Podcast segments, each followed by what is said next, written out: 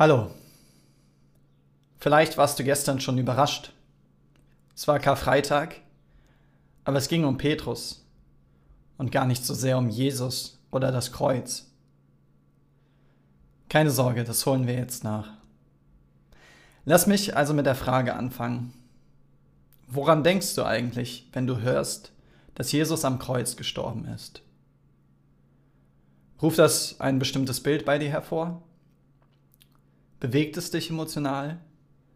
Hat es überhaupt irgendwas mit dir zu tun?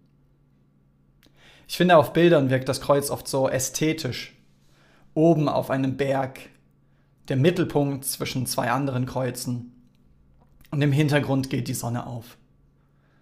Alles ist so majestätisch, so heldenhaft. Und auch wenn das, was Jesus damals für uns getan hat, genau das war, majestätisch und heldenhaft, war sein eigentlicher Tod erbärmlich. Ich will dich ein wenig mit hineinnehmen in das, was Jesus dort erlebt hat. Stell dir vor, du wüsstest genau, wann du sterben würdest. Sagen wir, du hast noch 60 bis 70 Jahre Zeit, dann bist du erstmal entspannt. Hast vielleicht jetzt weniger Angst, schließlich hast du noch dein ganzes Leben vor dir.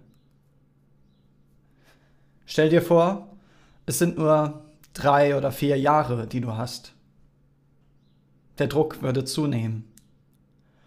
Du denkst an all die Dinge, die du noch tun willst und fragst dich, ob es nicht eine andere Möglichkeit gäbe, dieses Schicksal zu umgehen.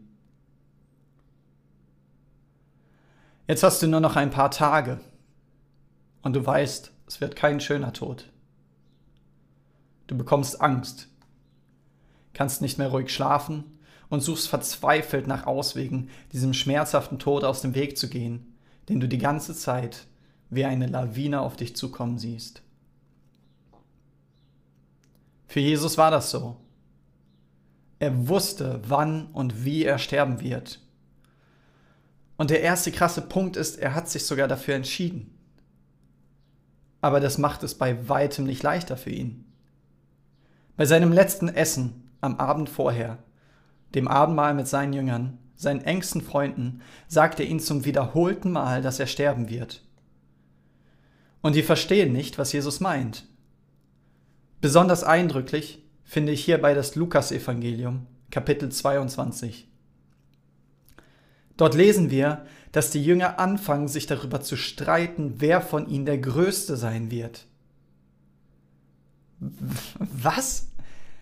Kennst du den Eindruck, wenn du in einer Gruppe sitzt und dich fragst, hat irgendjemand verstanden, was ich gerade gesagt habe?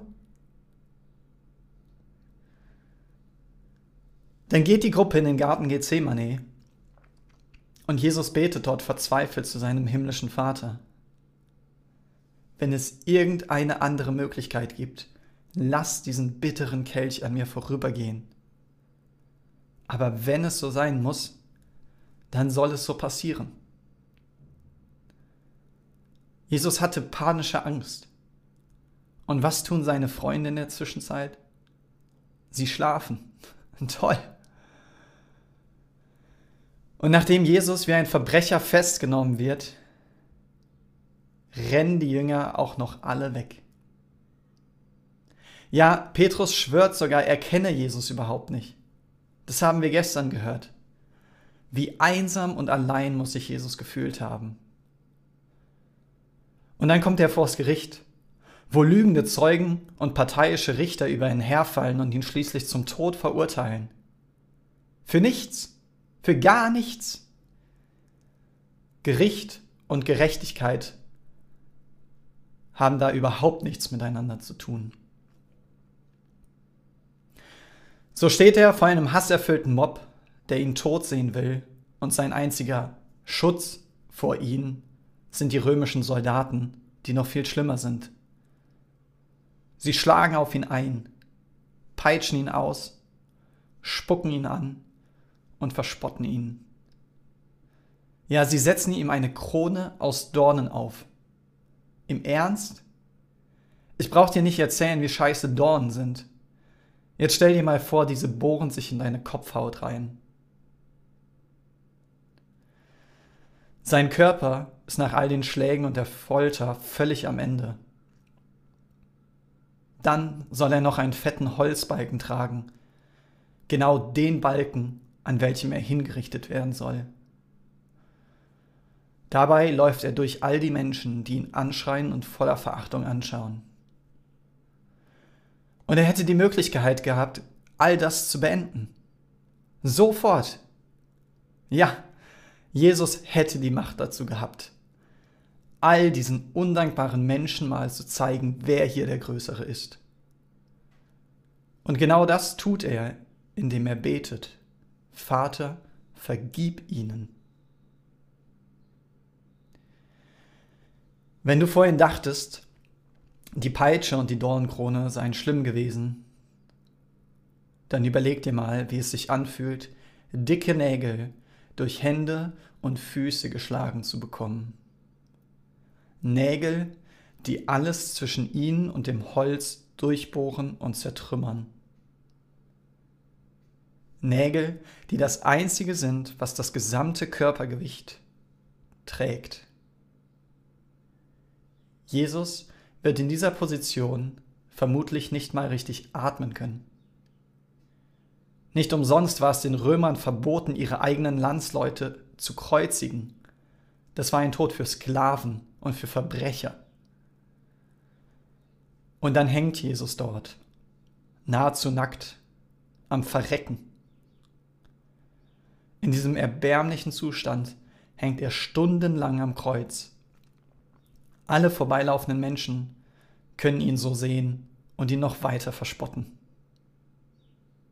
Nein, diese Art zu sterben war wirklich nichts Ästhetisches. Es war einfach erbärmlich und erniedrigend. Was um alles in der Welt bewegt jemanden, so etwas freiwillig zu tun? In meinem Leben gab es kaum einen Moment, der so tief eingeschlagen hat bei mir, wie der, als ich verstanden habe, dass Jesus all das für mich getan hat, für all den Scheiß, den ich in meinem Leben getan habe, für all den Scheiß, den ich immer noch tue. In diesem Moment wollte ich nur noch heulen, und wenn ich darüber nachdenke oder rede, kommen mir gerade wieder die Tränen. Ja, Jesus hat all das für dich getan. Für dich, für mich, für uns. Wie viel müssen wir ihm bedeuten, dass er sich derart demütigen und hinrichten lässt, um uns unsere Schuld zu vergeben.